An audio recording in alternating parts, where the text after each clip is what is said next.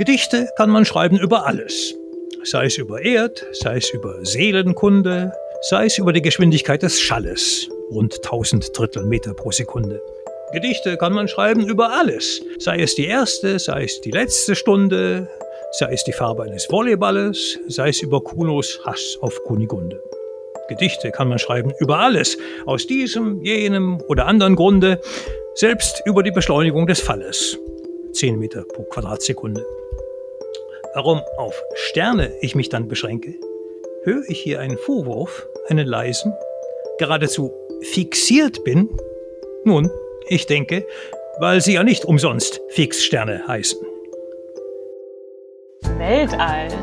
Astronomie. Kunst. Kunst. Kunst. Musik. Wissenschaft. Relativitätstheorie. Planetarium. Planetarium. Das Thema heute? Und hast du da schon ein Gedicht drüber geschrieben? Was denn Kunst überhaupt mit Astronomie zu tun hat? Ja, selbstverständlich. Spitzt mal eure Ohren, jetzt geht's los. Plaudatarium. Mit Verena und Peter. Und Bernhard.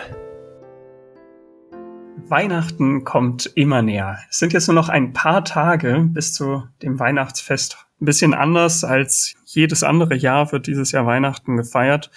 Aber in unserer Folge heute im Plautatarium soll es auch um Weihnachten gehen. Auch nochmal aus astronomischer Perspektive, aber zum Abschluss unserer ersten Staffel Plaudatarium haben wir uns nochmal jemanden hergeholt. Erstmal ist natürlich Verena, glaube ich, auch da, oder? Ja, ich bin tatsächlich auch mit dabei. ja, hi. Also wir beide sind heute wieder dabei. Und dann, wie gesagt, noch jemand drittes. Der Weihnachtsmann. genau, Als hast also du schon verraten. genau, der Weihnachtsmann hatte dieses Jahr viel Zeit und ist deshalb nochmal zu uns in den Podcast gekommen. Der Weihnachtsmann, der bei uns ist, der hat Mathematik und Physik studiert in Heidelberg und Freiburg, wie ich seit langem weiß, und hat dann viele Jahre als Lehrer gearbeitet. Ich weiß gar nicht, hast du nur in Bremen gearbeitet? Nein, ich habe auch in Fraserburg gearbeitet. okay. Fraserburg ist ein kleines Städtchen in Schottland. Oh, okay. Das Spannend. war aber vor meinem Referendariat. Das heißt, da habe ich nicht äh, Mathematik und Physik unterrichtet, sondern Deutsch.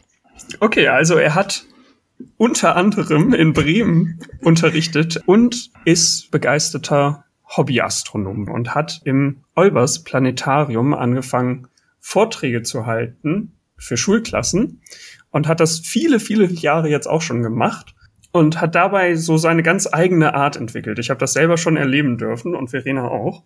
Und darum freuen wir uns ganz besonders, dass er heute hier ist. Und zwar Bernhard Arnold. Herzlich willkommen. Ja, hallo. Herzlich willkommen, Peter. Herzlich willkommen, Verena. Ja, schön, dass du bei der Weihnachtsfolge heute mit dabei bist. Und was Peter ja gerade noch so ein bisschen verschwiegen hat, du hast ja nicht nur aus rein ja physikalischer und mathematischer Sicht Interesse an der Astronomie wahrscheinlich, sondern gehst das ganze Thema ja auch noch ein bisschen anders an, unter anderem auch in Gedichten. Wie bist du da eigentlich zu gekommen, Bernhard? Das habe ich mich schon total lange gefragt. Hm. ich glaube, da muss ich ein bisschen sehr weit zurückgehen in meiner Biografie. Die ja, das macht gar nichts. Die frühesten Gedichte habe ich als kleiner Bub geschrieben. Ich gehe manchmal abends aus und wandere still von Haus zu Haus und so ungefähr äh, so ein von dieser Machart.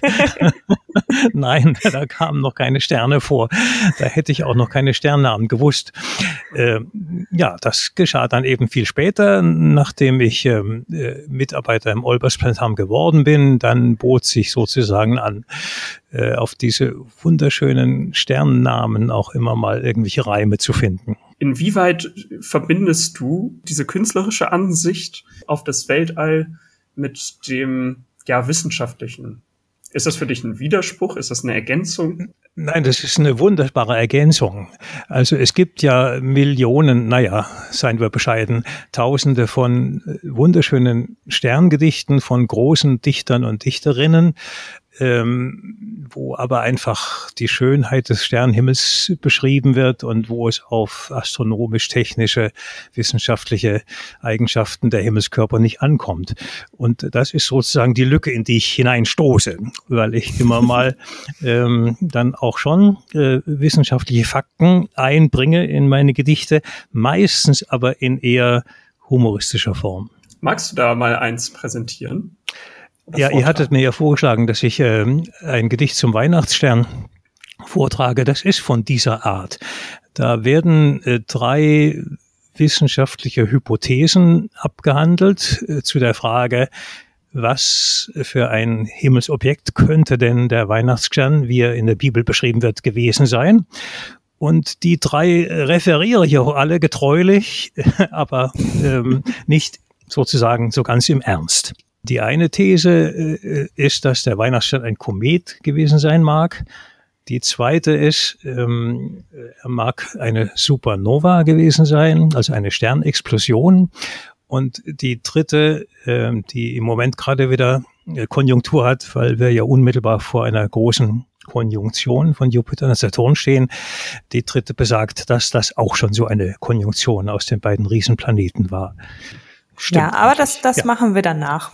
Erstmal lauschen wir jetzt dem Gedicht. Gut, ja. also dann spitzt mal eure Ohren. Jetzt geht's los. Das, der Titel heißt, was war denn bloß der Weihnachtsstern? Was war denn bloß der Weihnachtsstern? Das wüsstet ihr nur allzu gern. A. Keine Supernova. Denn damit geizt Jehova. B. Selbstverständlich kein Komet, weil davon nichts bei Lukas steht.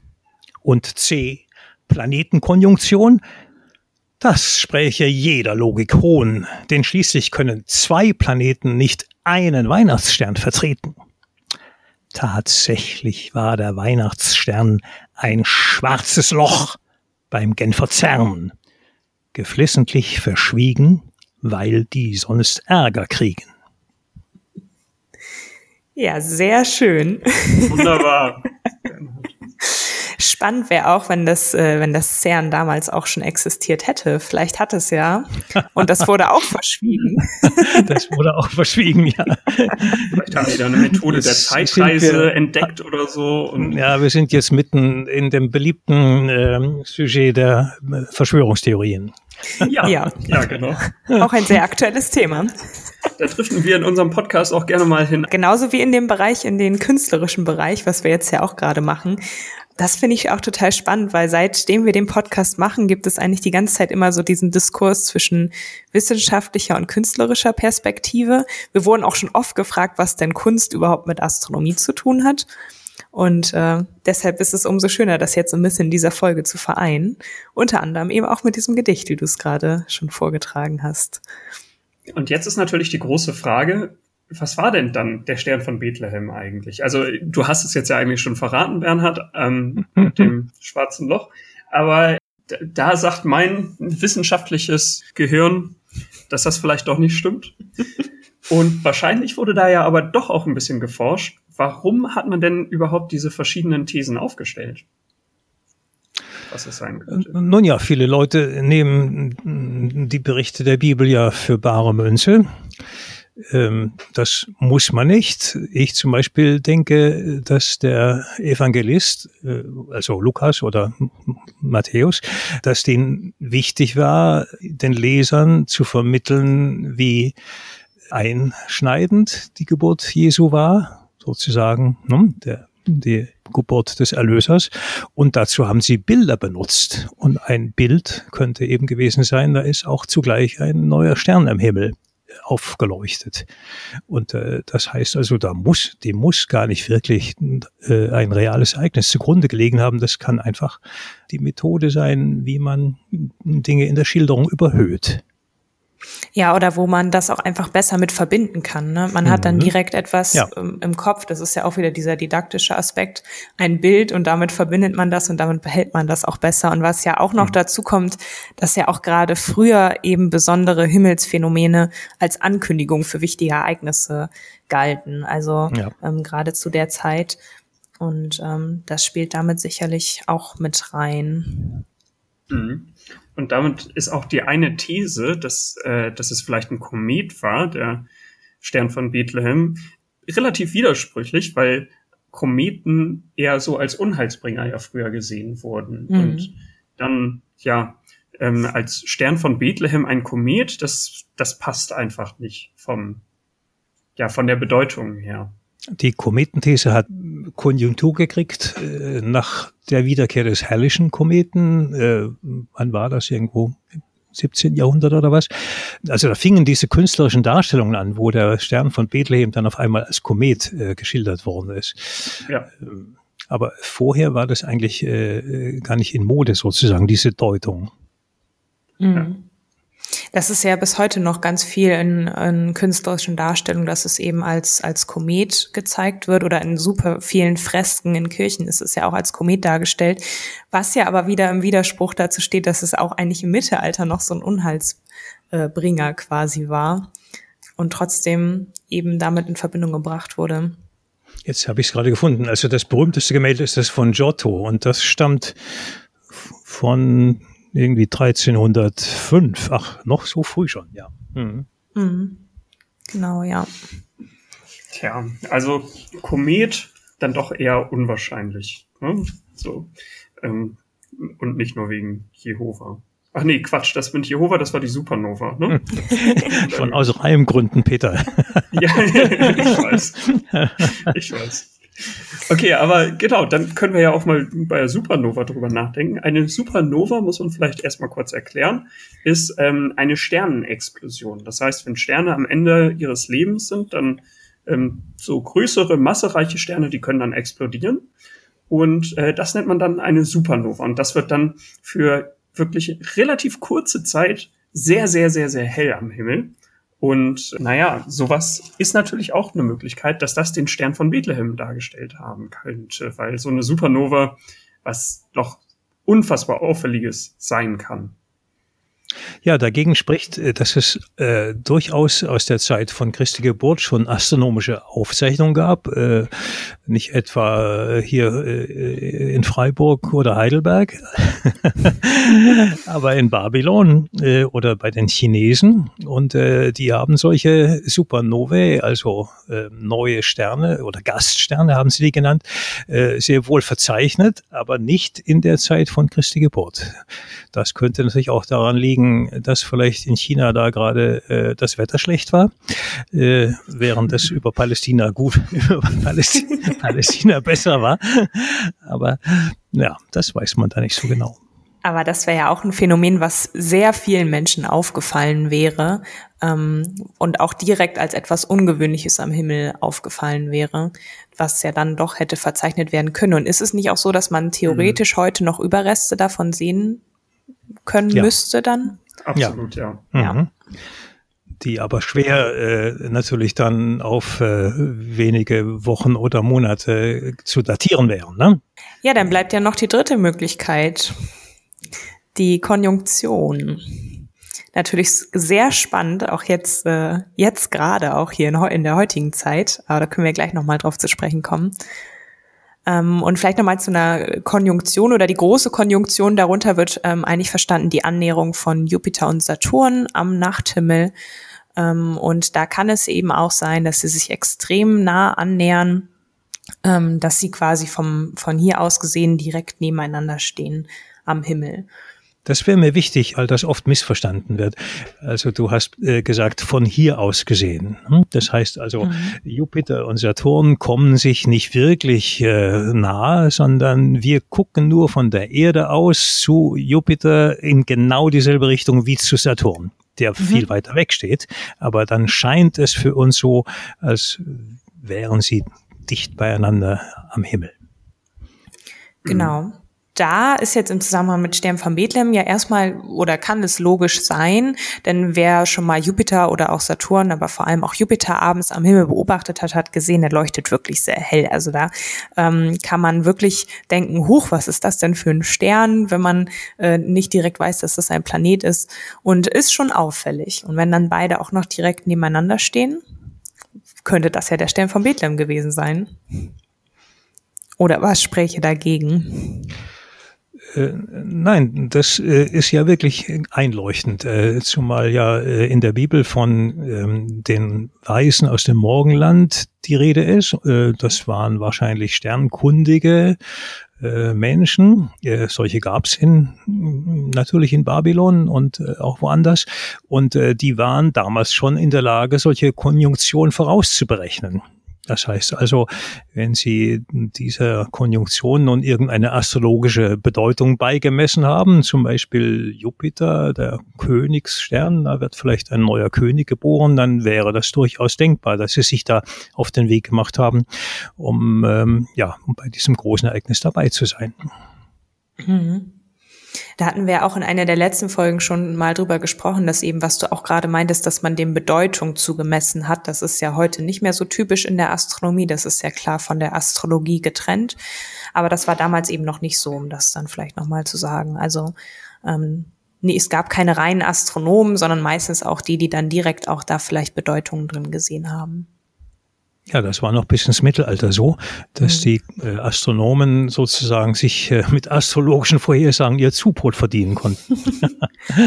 Irgendwie muss man das Ganze ja auch verkaufen und rechtfertigen. Ja, ja, ja, ja. Das fand ich auch bei Kopernikus, das habe ich in der letzten Folge schon erzählt, darum ist eigentlich Quatsch, dass ich es nochmal erzähle, aber ist egal. Ich fand das bei Kopernikus so spannend, dass er zum Beispiel gesagt hat, die, die Kreisbahnen, die sind perfekt und die die müssen für immer so bleiben. Also das ist sozusagen, dass man so aus so einer philosophischen Überlegung erst zu einer dann wissenschaftlichen These gekommen ist, aber eben diese philosophische Betrachtungsweise dann nicht direkt verlassen konnte, sondern ja.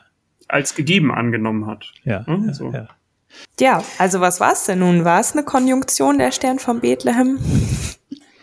Es war doch das schwarze Loch. Habt ihr es nicht begriffen? okay, bleiben wir einfach dabei. ja. Vielleicht äh, trage ich noch was nach. Also ähm, warum wurde denn das schwarze Loch geflissentlich verschwiegen, heißt es im Gedicht, weil sie sonst Ärger kriegen beim CERN. Äh, das ist die Diskussion darum, dass ähm, irgendwann mal der Beschleuniger in seiner äh, Leistung erhöht wurde und dann ähm, gab es die These, dass da vielleicht kleine, winzige schwarze Löcher ähm, entstehen bei dem Zusammenprall von den Elementarteilchen, die man da unter der Stadt Genf im Kreis gejagt hat. Und ähm, als das ruchbar wurde sozusagen, dann gab es natürlich gleich irgendwelche Leute, die gesagt haben, das ist ja furchtbar, so ein schwarzes Loch, das frisst ja alles, was äh, ihm in die Nähe kommt und dann wird erst Genf gefressen und dann die ganze Schweiz und gleich sind wir dran und dann die ganze Erde.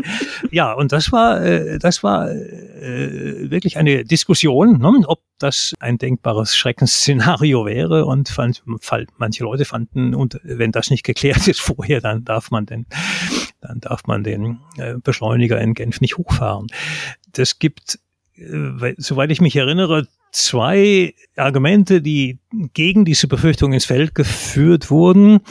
Das eine ist die Tatsache, dass bei äh, in der Höhenstrahlung, äh, also wenn wenn aus dem Weltall irgendwelche Protonen oder sonst sonstige Elementarteilchen äh, auf die Erde äh, zustürzen, dass da wesentlich höhere Energien mit im Spiel sind. Das heißt mhm. also, wenn solche Kollisionen von so einem äh, äh, Teilchen aus dem Weltall mit irgendwelchen äh, äh, Atomkernen in der Atmosphäre, wenn die zu solchen Reaktionen führen könnten, dem Entstehen schwarzer Löcher, dann hätte das schon längst passieren müssen. Mhm. Das andere Argument bezieht sich auf Stephen Hawking, den berühmten britischen Physiker, der vor einigen Jahren verstorben ist, der gesagt hat, oder der berechnet hat, dass solche winzigen schwarzen Löcher, wie sie da nur entstehen würden, dass die dann auch in, in, in Bruchteilen von Sekunden wieder zerstrahlen würden. Mhm. Aber das ist eine These, die nun wirklich ähm, ja noch nicht erhärtet ist durch Beobachtung, sondern das ist äh, nur äh, eine in interessante Theorie, für die Hawking sehr berühmt geworden ist. Mhm. Und hast du da schon ein Gedicht drüber geschrieben? Ja, selbstverständlich. Wirklich? ja, wirklich. Ja. Okay. Dann Äh, das müsste- hast du nicht zufällig auch gerade da. Ja, ich hab's dabei, aber ich müsste jetzt ein bisschen blättern, wenn ihr, äh, äh, wenn ihr vielleicht einfach so lange mal zu euren Ja. Zuhörern über was anderes redet, dann finde ich das.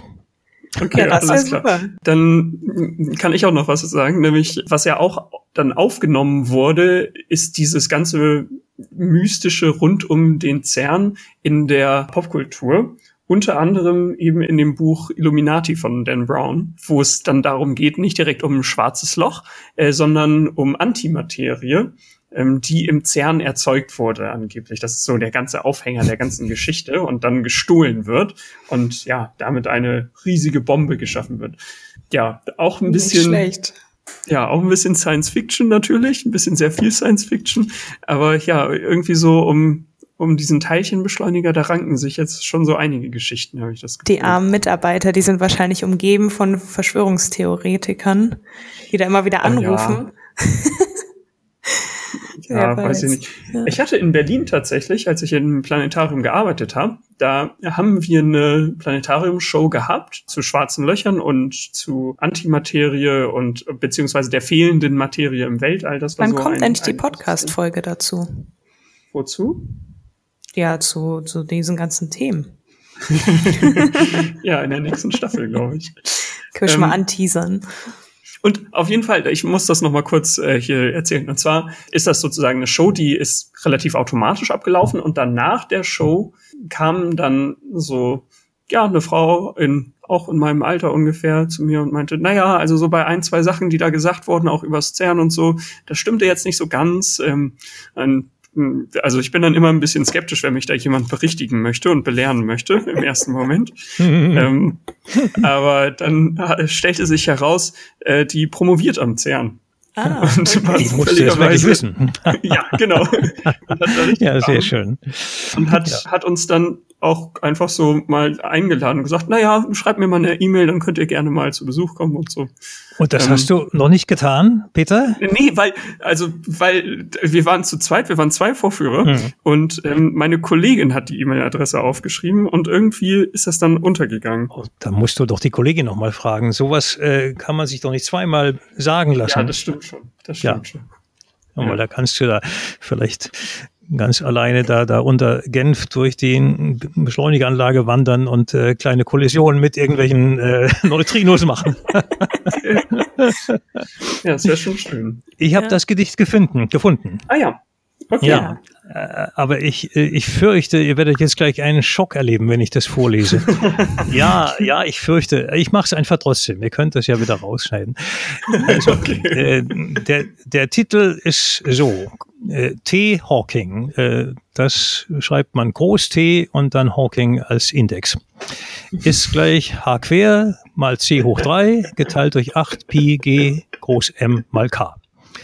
Das ist erstmal der Titel. Ich, Das äh, kommt mir bekannt vor. ich Ja, werde okay. jetzt mal nicht erläutern, was G und K ist, sondern einfach Und H vor- quer. und H quer. ich lese es einfach mal vor.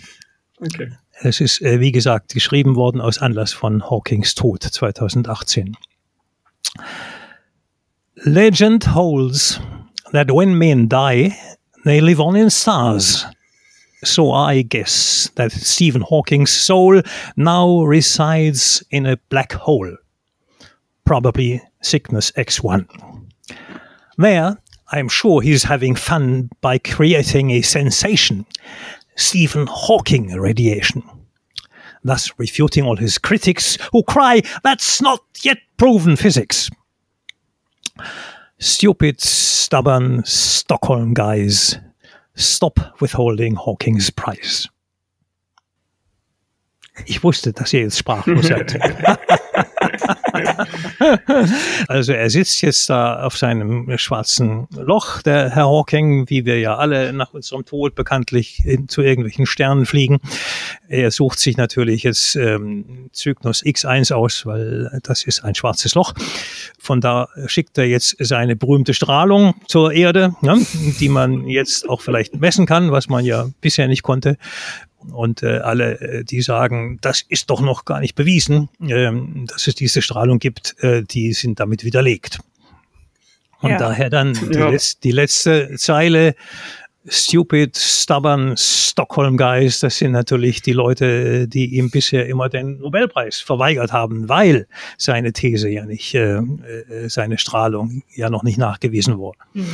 Stop withholding Hawkings Prize. Nun hört endlich mal auf und gibt ihm endlich den Preis, wenn meinetwegen auch erst nach seinem Tod. Ja, ja sehr schön. Also, ja, es ist echt wie kommst du da auf diese Ideen? Also ist es dann so, du setzt dich zu Hause hin und denkst, Mensch, da hätte ich jetzt Lust, mal ein Gedicht drüber zu schreiben und fängst dann an, dir so Reime zu überlegen oder wie, wie funktioniert das?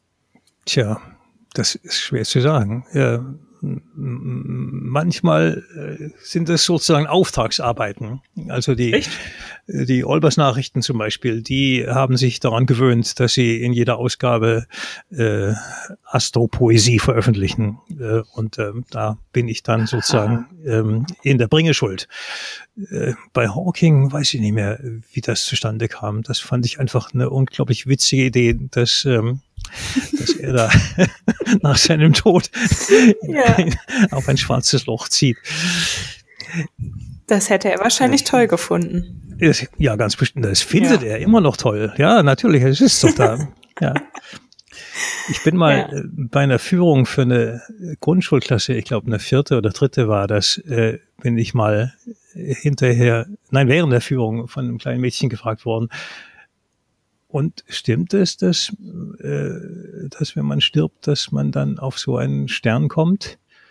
Und äh, da habe ich mich ein bisschen gewunden. Äh, ich wollte äh, ihr nicht sagen, das ist doch wahrscheinlich nur eine hübsche Geschichte, weil vielleicht äh, hat sie ja gerade eine Verwandte verloren oder einen Verwandten, mhm. Onkel oder einen Großvater oder ich weiß nicht was oder eine Tante und man hat ihr das gesagt und dann will ich das ja nicht äh, Lügen strafen. Äh, jedenfalls ging mir das noch lange nach, äh, was ich da, wie ich da hätte reagieren sollen. Wie genau und, äh, hast du denn reagiert? Weil tatsächlich ist mir genau sowas auch schon mal passiert in der Veranstaltung. Ich habe es offen gelassen. Also ich, ich habe gesagt, äh, ja, das könnte ja so sein und das wäre eine schöne Vorstellung. Und dann, wenn man dann zu den Sternen guckt, dann kann man immer sich äh, denken, dass, äh, dass man da jetzt vielleicht Kontakt aufnimmt in Gedanken. Mhm. Aber ich habe das, äh, ich habe, ich habe nicht gesagt, ja, das ist so. Äh, und äh, mhm. Aber ich weiß nicht, ob das richtig war, wie ich das gemacht habe. Ich ja. äh, habe da hinterher noch lange drüber gegrübelt. Vielleicht äh, ist es auch mit ein Hintergrund gewesen für dieses Hawking-Gedicht. mhm. ja. Ja, war spannend. Ich habe da auch noch lange drüber nachgedacht, als mich auch das, äh, mich hat auch mal ein Mädchen ja gefragt, ähm, ob das stimmt, dass man, wenn man stirbt, dann zu den Sternen fliegt. Und ich mhm. habe es auch offen gelassen. Also ich habe auch gesagt, dass, dass ich, also ich habe gesagt, dass man es nicht weiß, also dass ja. das keiner sagen ja. kann. Aber ähm, ja, ich war da auch dann in dem Moment ein bisschen überfordert, weil das ja auch vor der ganzen Schulklasse auch war und ähm, mhm. man wird dann angeguckt von den ganzen ja, Kinderaugen. Ja, alle jetzt wird jetzt sofort die, jetzt auf die Antwort. Die wissenschaftlich korrekte Antwort von einem erwartet, ne? Und dann kommt ja. man ins Schwimmen. Ja, genau. Ja, und ja. man muss ja auch vor allen Dingen schnell handeln. Man kann ja auch nicht sagen, ich denk noch mal drüber nach. genau. Ja, ich glaube, das geht auch zurück auf äh, den kleinen Prinzen von Saint-Exupéry, mm, ne? der ja. auch, äh, nachdem er auf der Erde stirbt, dann zurückkehrt zu seinem Himmelskörper, zu seinem Stern, also zu seinem Planeten ist es in diesem Fall. ja. ja. Ja, spannend. Mhm. Ähm, vielleicht können wir ja zum, zum Abschluss jetzt Richtung Ende noch mal einmal auf den Stern von Bethlehem zurückkommen. Und wir haben es vorhin ja schon einmal kurz angekündigt ähm, mit der Konjunktion, die wir uns schon angeguckt haben. Äh, das ist nicht so unaktuell. Also da steht uns auch noch was bevor jetzt.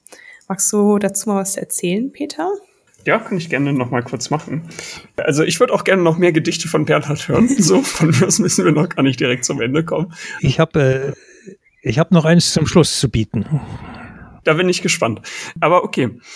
Genau, was jetzt nämlich ansteht, äh, witzigerweise, ähm, das ist ein absoluter Zufall, aber auch jetzt genau vor Weihnachten haben wir wieder einen Stern von Bethlehem oder zwei. Und zwar ähm, kommen jetzt am 21. Dezember ähm, Jupiter und Saturn in Konjunktion. Das heißt, genau das, was wir vorhin auch schon besprochen haben, was vielleicht der Stern von Bethlehem hätte sein können, wo es diese These auf jeden Fall gibt. Das passiert dieses Jahr auch am 21. Dezember, also direkt vor Weihnachten. Da sind sich die beiden so nah wie für die nächsten 20 Jahre dann nicht mehr. Und das sind beides Planeten, die man jetzt schon das ganze Jahr eigentlich ähm, beobachten kann, also seit dem Sommer. Die sind am Westhorizont jetzt schon zu sehen und am 21. stehen die ja fast am selben Fleck, könnte man sagen. Das wird, denke ich mal, auch für diejenigen, die das zufällig sehen, eine große Überraschung, dass da zwei Punkte so dicht beieinander sind. Und ähm, ja, ich werde es mir auf jeden Fall angucken. Ich habe allerdings auch schon immer so ein schlechtes Bauchgefühl dabei, wenn im Dezember sowas Besonderes ansteht. Ob dann nicht genau an dem Tag vielleicht es einfach komplett bedeckt ist. Aber wenn ja, so wie seinerzeit, so wie seinerzeit in Japan. Ja. Oder in China. genau. Und, äh, dazu kommt ja jetzt auch noch, also sie stehen schon sehr, sehr nah am Horizont. Ähm, und es ist auf jeden Fall am späten Nachmittag, frühen Abend, muss man dann schauen. Das sollte man vielleicht nochmal sagen, weil äh, dann gehen die beiden auch schon unter. Also nicht erst abends um zehn rausgucken, sondern ja, später Nachmittag, früher Abend mal Richtung, Richtung Westen schauen. Am besten freier Blick zum Horizont, das wäre natürlich auch super. Weil die schon tief stehen. Genau, weil die eben schon so tief stehen. Und äh, dann, wenn man jetzt noch ein Teleskop zur Hand hat, das wäre natürlich optimal, braucht man aber nicht, kann man auch mit bloßem Auge so, äh, so erkennen, wie gesagt. Aber wenn man ein Teleskop hat, dann kann man äh, tatsächlich sogar beide quasi in eine Linse bekommen. Und das ist ja ein super spannendes Bild. Ja, samt, samt ihren Monden, ne? Genau, ja. Und ähm, da hoffe ich auch, dass das klappt mit dem Wetter, aber mal schauen. Ja. ja. Ja, vielen lieben Dank, Bernhard, ähm, dass du dir heute die Zeit genommen hast und auch deine Lyrik hier präsentiert hast. Ich finde es immer sehr schön, dir zuzuhören, wenn du solche Gedichte ja vorträgst. Dankeschön ja. oder bitteschön. ja, und damit wünschen wir allen Zuhörern schöne Weihnachten, schöne Feiertage, einen guten Rutsch ins neue Jahr. Ja, wir begrüßen euch dann hoffentlich im nächsten Jahr zu einer neuen Staffel Plaudatarium wieder. Ja, dann sind wir wieder beim Wunder und jetzt äh, kommt noch ein Gedicht zum Wunder. Aber dieses Gedicht ist nicht von mir, sondern ja, es gibt ja noch andere Menschen, die sich, die, die, sich mit dem Himmel poetisch beschäftigt haben und äh, zwar sehr viel bessere als ich. Dieses stammt von Ach. Wilhelm Busch. Ja. Ist aber jetzt äh, nicht so witzig gemeint, sondern ganz ernsthaft. Und äh, das möchte ich jetzt doch nochmal vorlesen. Das lautet Der Stern. Hätt einer auch fast mehr Verstand als wie die drei Weisen aus Morgenland und ließe sich dünken, er wäre wohl nie dem Sternlein nachgereist wie sie. Dennoch, wenn nun das Weihnachtsfest seine Lichtlein wonniglich scheinen lässt, fällt auch auf sein verständig Gesicht, er mag es merken oder nicht, ein freundlicher Strahl des Wundersterns von dazumal.